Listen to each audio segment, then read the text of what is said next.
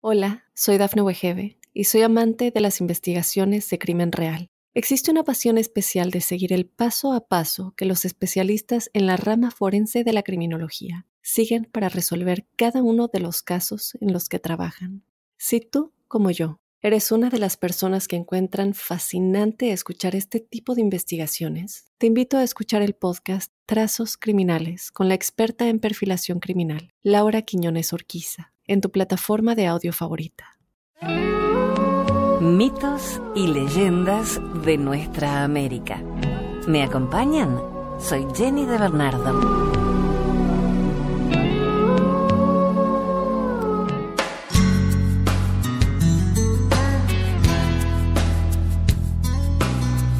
Desde la selva amazónica, la leyenda de la Yaimama.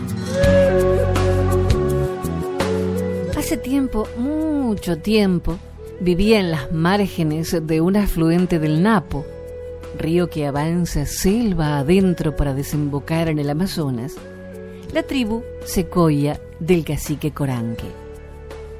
Él tenía, como todos los indígenas, una cabaña de tallos de palmera techada con hojas de la misma planta. Allí estaba con su mujer que se llamaba Nara y su hijita. Bueno, que estaba es solo decir, pues Coranque precisamente casi nunca se encontraba en casa. Era un hombre fuerte y valiente que siempre andaba por el riñón del bosque en los trajines de la casa y la guerra. Donde ponía el ojo, clavaba la flecha y esgrimía con inigualada potencia el garrote de madera dura como la piedra. Patos silvestres, tapires y venados caían con el cuerpo traspasado, y más de un jaguar, que trató de saltarle sorpresivamente, rodó por el suelo con el cráneo aplastado de un mazazo. Los indios enemigos le huían. Nara era tan bella y hacendosa como Coranque fuerte y valiente. Sus ojos tenían la profundidad de los ríos. En su boca brillaba el rojo encendido de los frutos maduros. Su cabellera lucía la negrura del ala del paujil y su piel la suavidad de la madera del cedro. Y sabía hacer túnicas y mantas de hilos de algodón y trenzar hamacas con las fibras de las palmeras yambira, que es muy elástica y modelar ollas y cántaros de arcilla y cultivar una chacra próxima a la cabaña, donde prosperaban el maíz, la yuca y el plátano. La hijita, muy pequeña aún, crecía con el vigor de Coranque y la belleza de Nara, y era como una hermosa flor de la selva. Pero he allí que el Chulyachaki se había de entrometer es el genio malo de la selva con figura de hombre, pero se diferencia en que tiene un pie humano y una pata de cabra o de venado. No hay ser más perverso. Es el azote de los indígenas y también de los trabajadores blancos que van al bosque a cortar caoba o cedro, o a cazar lagartos y anacondas para aprovechar la piel, o extraer el caucho del árbol del mismo nombre. El chuliachaki los ahoga en lagunas o ríos, los extravía en la intrincada inmensidad de la floresta o los ataca por medio de las fieras. Es malo cruzarse en su camino, pero resulta peor que él se cruce en el de uno. Cierto día, el Chuyachaki pasó por las inmediaciones de la cabaña del cacique y distinguió a Nara. Verla y quedarse enamorado de ella fue todo uno.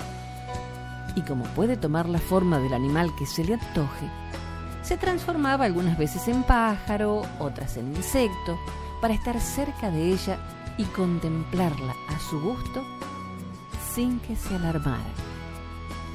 Mas pronto se cansó y quiso llevarse consigo a Nara. Se internó entonces en la espesura, recuperó su forma y para no presentarse desnudo consiguió cubrirse matando a un pobre indio que estaba por allí de casa y robándole la túnica que era larga y le ocultaba la pata de venado. Así disfrazado se dirigió al río y cogió la canoa que un niño, a quien sus padres ordenaron recoger algunas plantas medicinales, había dejado en la orilla. Tan malo como es, no le importó la vida del indio ni tampoco la del niño que se iba a quedar en el bosque sin poder volver. Fue bogando hasta llegar a la casa del cacique que estaba en una de las riberas. Nara, hermosa Nara, mujer del cacique Coranque, dijo mientras arribaba. Soy un viajero hambriento, dame de comer. La hermosa Nara le sirvió en la mitad de una calabaza yucas y choclo cocidos y también plátanos. Sentado a la puerta de la cabaña, comió lentamente el yuliachaki mirando a Nara y después dijo, Hermosa Nara, no soy un viajero hambriento, como has podido creer, y he venido únicamente por ti. Adoro tu belleza y no puedo vivir lejos de ti. Ven conmigo. Nara le respondió, no puedo dejar al cacique Coranque. Y entonces el Yuyachaki se puso a rogar y a llorar, a llorar y a rogar para que Nara se fuera con él. No dejaré al cacique Coranque, dijo por último Nara. El Chulyachaki fue hacia la canoa muy triste, muy triste. Subió a ella y se perdió en la lejanía bogando río abajo. Nara se fijó en el rastro que el visitante había dejado al caminar por la arena de la ribera y al advertir una huella de hombre y otra de venado, exclamó, ¡Es el Chuliachaki! Pero cayó el hecho al cacique Coranque cuando éste volvió de sus correrías para evitar que se expusiera a las iras del malo. Y pasaron seis meses. Y al caer la tarde del último día de los seis meses, un potentado atracó su gran canoa frente a la cabaña Vestía una rica túnica y se adornaba la cabeza con vistosas plumas y el cuello con grandes collares. Nara, hermosa Nara, dijo saliendo a tierra y mostrando mil regalos. Ya verás por esto que soy poderoso. Tengo la selva a mi merced. Ven conmigo y todo será tuyo. Y estaban ante él todas las más bellas flores del bosque, y todos los más dulces frutos del bosque, y todos los más hermosos objetos, mantas, vasijas, hamacas, túnicas, collares de dientes y semillas, que fabrican todas las tribus del bosque. En una mano del Chulyachaki se posaba un guacamayo blanco y en la otra un paujil del color de la noche. Veo y sé que eres poderoso, respondió Nara, después de echar un vistazo a la huella que confirmó sus sospechas. Pero por nada del mundo dejaré al cacique Coranque. Entonces el Chuliachaki dio un grito y salió la anaconda del río, y dio otro grito y salió el jaguar del bosque. Y la anaconda enroscó su enorme y elástico cuerpo a un lado, y el jaguar enarcó su lomo felino al otro. ¿Ves ahora? dijo el Yuliachaki. Mando en toda la selva y los animales de la selva. Te haré morir si no vienes conmigo. No me importa, respondió Nara. Haré morir al cacique Coranque, replicó el Chuliachaki. Él preferirá morir, insistió Nara. Entonces el malo pensó un momento y dijo, podría llevarte a la fuerza, pero no quiero que vivas triste conmigo, pues eso sería desagradable. Retornaré como ahora dentro de seis meses, y si rehusas acompañarme, te daré el más duro castigo. Volvió la anaconda al río y el jaguar al bosque, y el chulyachaki a la canoa, llevando todos sus regalos. Muy triste subió a ella y se perdió otra vez en la lejanía bogando río abajo. Cuando Coranque retornó de la cacería, Nara le refirió todo, pues era imprescindible que lo hiciera. Y el cacique resolvió quedarse en su casa para el tiempo en que el Chuliachaki ofreció regresar, a fin de defender a Nara y a su hija. Así lo hizo. Coranque templó su arco con nueva cuerda, aguzó mucho las flechas y estuvo rondando por los contornos de la cabaña todos esos días. Una tarde en que Nara se hallaba en la chacra de maíz, se le presentó de improviso el Chuliachaki. Ven conmigo, le dijo. Es la última vez que te lo pido. Si no vienes, convertiré a tu hija en un pájaro que se quejará eternamente en el bosque y será tan arisco que nadie podrá verlo, pues el día en que sea visto el maleficio acabará tornando a ser humana.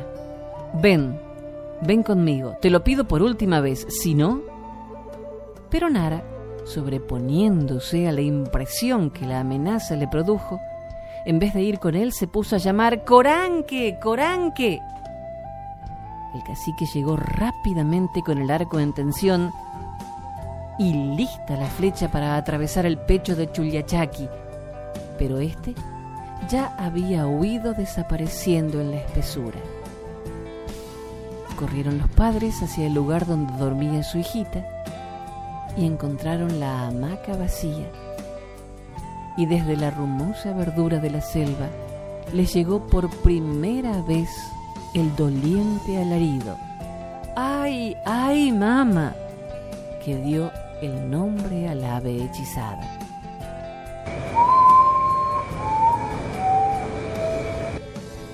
Nara y Coranque envejecieron pronto y murieron de pena, oyendo la voz trencida de la hija convertida en un arisco pájaro, inalcanzable aún con la mirada. El Aymama ha seguido cantando, sobre todo en las noches de luna, y los hombres del bosque acechan siempre la espesura con la esperanza de liberar a ese desgraciado ser humano. Y es bien triste que nadie haya logrado verlo todavía.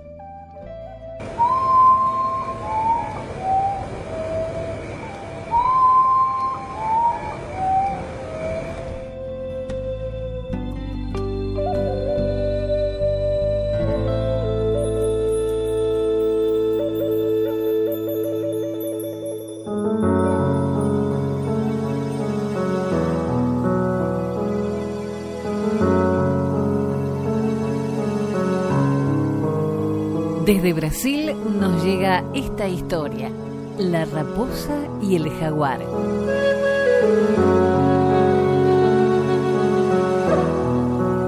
Un día, la raposa, que se encontraba de paseo por el bosque, oyó un extraño ronquido.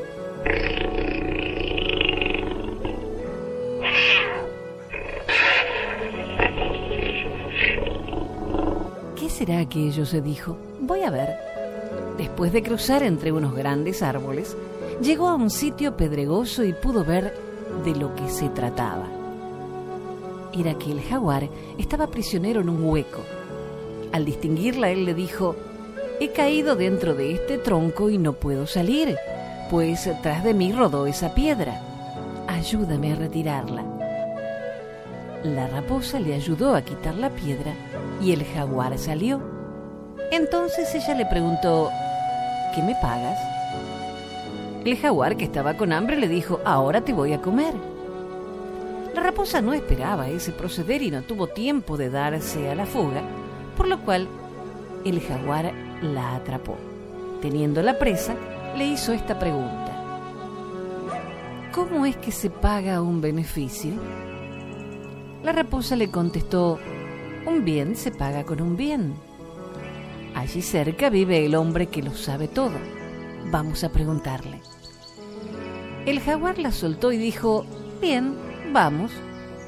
Caminaron un buen trecho por el bosque, luego atravesaron por el platanar y enseguida encontraron al hombre que estaba parado a la puerta de su cabaña. La raposa le contó que había sacado al jaguar del hueco y que él en pago la quería comer.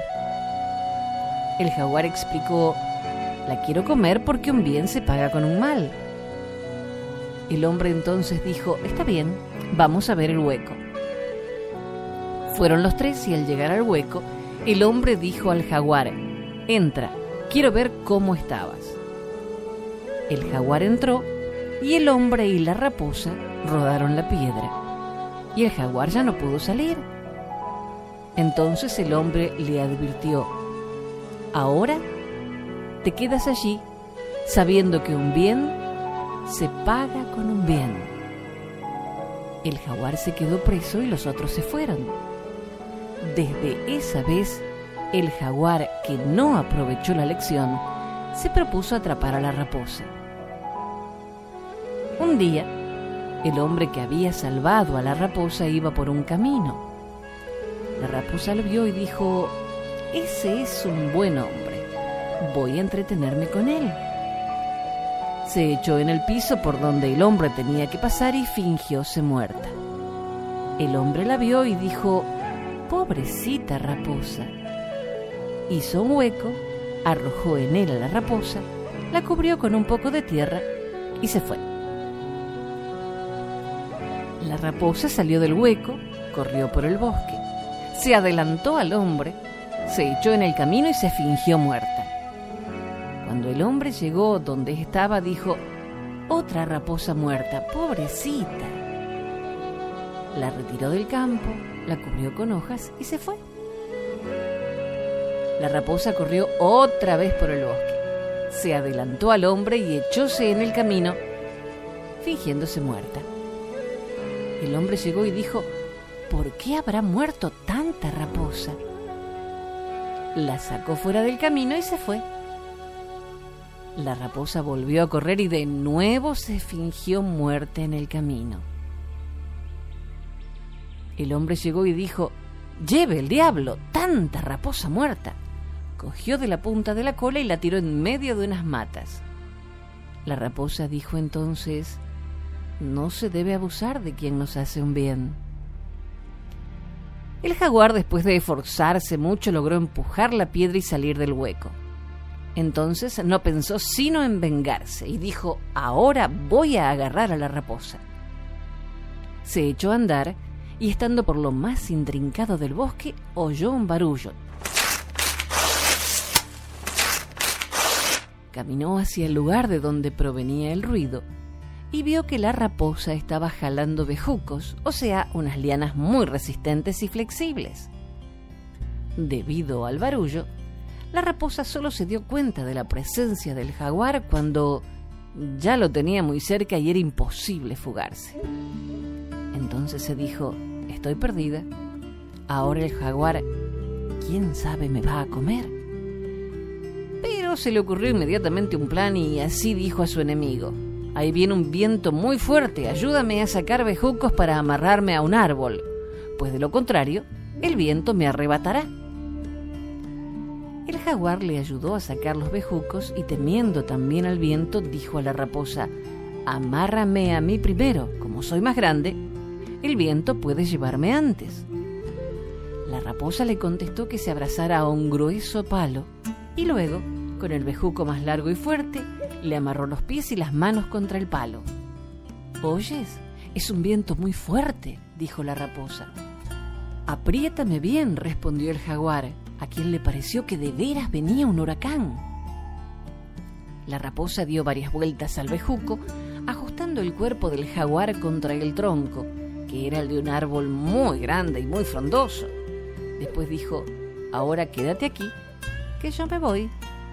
El jaguar se quedó allí amarrado y la raposa se fue. No llegó ningún viento.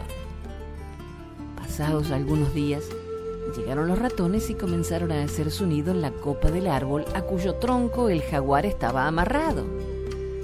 Los ratones subían y bajaban por el lado del tronco que no se encontraba ocupado por el cuerpo del jaguar.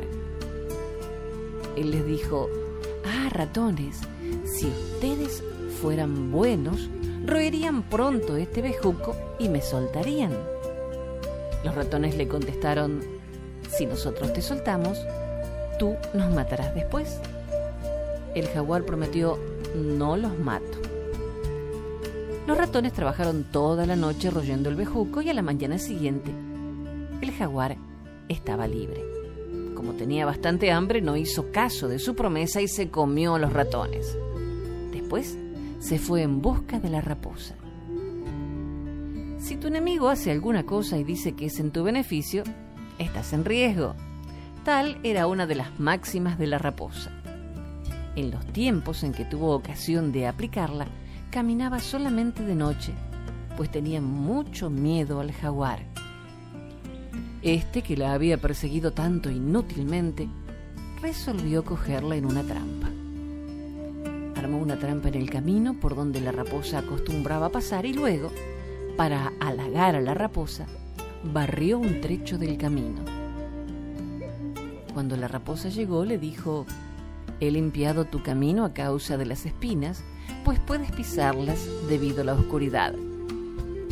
La raposa, acordándose de su máxima, desconfió y dijo, pasa tú adelante. El jaguar pasó y desarmó la trampa. Raposa volvióse hacia atrás y se fugó. El verano era muy riguroso. El sol secó todos los ríos y quedó solamente un pozo con agua. El jaguar dijo, ahora cogeré a la raposa pues voy a esperarla en el pozo de agua. La raposa acudió al pozo observando atentamente y descubrió al jaguar en acecho. No pudiendo acercarse por eso, se fue pensando lo que tendría que hacer para lograr un poco de agua. Por el camino iba una mujer llevando un tarro de miel sobre la cabeza y un cesto al brazo. Entonces la raposa, que no sabía si lo que contenía el tarro era miel o leche o agua, dijo, si se agacha derramará el líquido, y si quiere cogerme, tendrá que dejar el tarro en el suelo. Se tiró entonces en el camino por donde la mujer tenía que pasar y fingióse muerta. La mujer dio un rodeo y siguió. La raposa corrió entre las matas y adelantándose a la mujer de nuevo fingióse muerta en el camino. La mujer dio un rodeo y siguió. La raposa volvió a correr entre las matas y adelantándose otra vez se fingió muerta. La mujer llegó y al verla dijo, si hubiera recogido a las otras, ya tendría tres, las pieles podrían servirme. Bajó el tarro de miel al suelo, puso a la raposa dentro del cesto, la dejó allí para no llevar peso y regresó a fin de recoger a las otras. No encontrándolas, pensó que era más atrás que las había dejado, y yendo en su busca, cada vez se alejaba más. Entretanto la raposa salió del cesto y viendo que lo que había en el tarro era miel, se untó con ella y en la miel pegó hojas verdes. Así desfigurada fue al pozo y pudo beber el agua, pues el jaguar la dejó pasar. Pero cuando estaba en el agua, la miel se fue derritiendo y las hojas se cayeron, por lo cual el jaguar la reconoció. Cuando quiso saltarle, la raposa se fugó. La raposa, que ya no podía disfrazarse con hojas verdes, estaba de nuevo con mucha sed. ¿Qué haré? ¿Qué haré? se decía. Entonces fue a un árbol resinoso. Se untó bien con resina se revolcó entre hojas secas que se pegaron en la resina y así desfigurada se dirigió al pozo. El jaguar, que ya estaba receloso, preguntó ¿Quién es? Soy el animal hoja seca, contestó la raposa. Entonces el jaguar, recordando lo que ocurrió la vez anterior y para no dejarse engañar, le ordenó Entra al agua, sal y después bebe. La raposa entró. No se le cayeron las hojas porque la resina no se derrite en el agua. Salió y después bebió. Y así fue siempre durante ese verano, pues el jaguar se quedó convencido de que quien bebía era el animal hoja seca. Cuando llegó el tiempo de la lluvia, abandonó su puesto de guardián diciendo, no volvió más la raposa, sin duda habrá muerto de sed. Pero a los pocos días la distinguió a lo lejos en el bosque. La raposa, teniendo agua en los ríos y arroyos, y no necesitando ir ya al pozo, se restregó hasta quitarse las hojas y la resina. El jaguar se enfureció y dijo, tengo que atrapar a la raposa.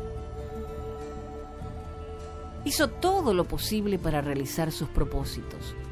Día y noche siguió y acechó a la raposa por los lugares en los que ella solía cazar, dormir y caminar.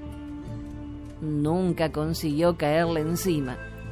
Raposa, que tiene vista, olfato y oídos finos, lo descubría siempre por el rumor de sus pisadas, su acre olor o el fulgor de sus ojos en medio de la sombra. Echaba a correr llevando ventaja y el jaguar no la podía alcanzar. Hasta que un día el jaguar, después de pensar mucho, dijo, me voy a fingir muerto. Los animales vendrán a ver si es cierto. Raposa también vendrá y entonces la atraparé. Todos los animales, al saber que el jaguar había muerto, fueron a su cueva. Entraron a ella y viéndolo tendido largo a largo, decían, el jaguar ha muerto. Gracias sean dadas a Tupá, el dios de la selva. Ahora ya podremos pasear. La raposa también fue a la cueva, pero no entró. Y sí, preguntó de afuera, ¿ya estornudó? Los animales respondieron, no. Entonces, la raposa les advirtió, yo sé que un difunto al morir estornuda tres veces. El jaguar lo oyó y sin darse cuenta de las intenciones de la raposa estornudó tres veces. La raposa se rió y dijo, ¿quién ha visto nunca que alguien estornudara después de muerto? Y se fugó, lo mismo que todos los animales. Y hasta ahora, el jaguar no ha podido atrapar a la raposa porque ella es muy astuta.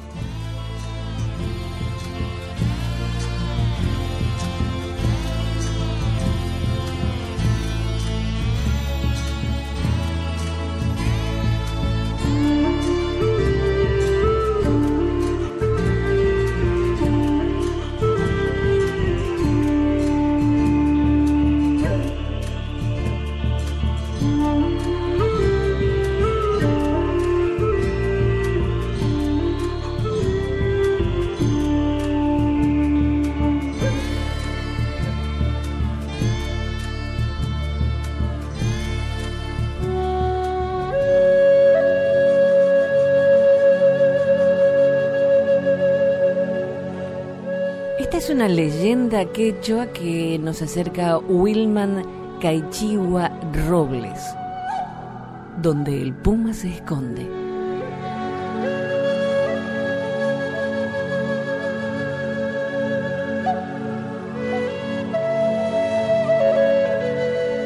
Hace muchos años vivían en estos lares dos hermanos Apus, Sinti y Tirigmana ellos se querían mucho, se ayudaban y compartían todo. Así vivieron por cientos de años. Una tarde, por el camino que cruzaba entre los dos apus, apareció un joven cansado que se asomó a descansar a la sombra del apu Tirikmana, entrando en un profundo sueño. En ese momento, el apu Tirikmana pensó para sí, tengo mucha hambre, voy a comerme a este joven sin que mi hermano se dé cuenta. Cuando el tirigmana estaba a punto de comérselo, el Apu Sinti, que había intuido la intención de su hermano, le preguntó, Hermano, ¿no pensarás comerte solo ese churugallo que está entre tus piernas? El Tirimagna le respondió que él había visto primero al joven y que por eso tenía derecho a comérselo solo. Ante esto, el Apusinti le reprochó, no puede ser, hermano. Nosotros siempre hemos compartido todo. Además, eso es lo que nos han enseñado nuestros padres. Así se enfrascaron en una fuerte discusión cuyas voces retumbaban en toda la quebrada hasta que el joven ante tanta bulla se despertó asustado y continuó caminando. Desde aquel día, los dos hermanos se enemistaron e incluso levantaron a sus ailius el uno contra el otro, encabezando ataques con guaracas y piedras. Washwala, la madre Apu de los dos hermanos, al enterarse de las peleas de sus hijos, llamó al gran Amaru, la gran serpiente, para encargarle la misión de hacer entender a los hermanos que no sigan peleando y que vivan en paz. Pero el Tirigmana, muy soberbio, no aceptó el consejo de su madre. El Amaru, o gran serpiente, regresó ante la madre Washwala, manifestándole que sus hijos se habían convertido en malos y soberbios. Sobre todo, el Tirigmana, que no aceptaba ninguna disculpa de su propio hermano ni escuchaba los consejos de su madre. Entonces, la madre Guayuala, muy indignada, dictó una sentencia. Serpiente, por haber fracasado en tu misión, te convertirás en un gran río y separarás para siempre a mis hijos.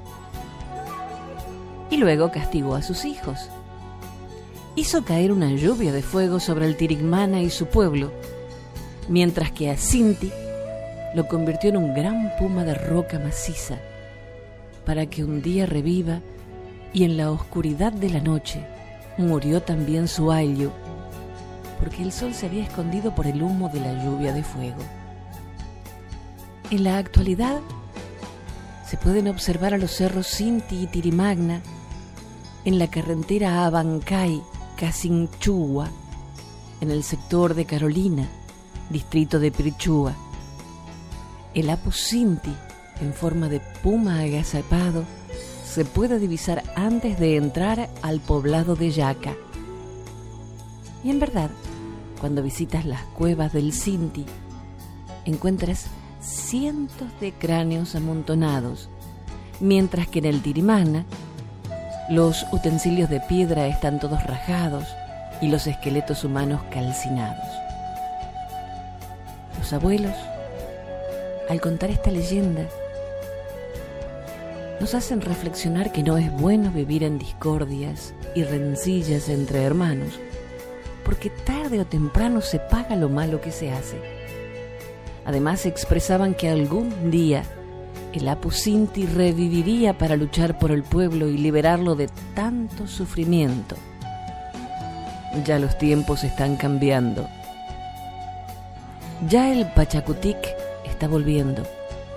Pronto los quechuas los pueblos originarios y los comuneros serán fuertes, unidos y libres. Pronto sus hijos tendrán una vida mejor, decían en tono reflexivo y de esperanza.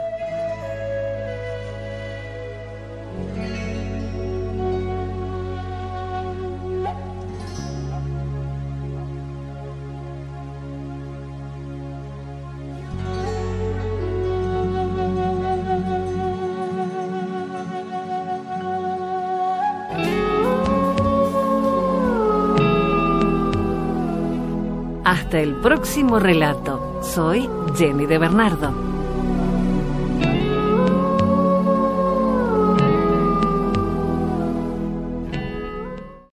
Soy Dafne Wegebe y soy amante de las investigaciones de crimen real. Existe una pasión especial de seguir el paso a paso que los especialistas en la rama forense de la criminología siguen para resolver cada uno de los casos en los que trabajan.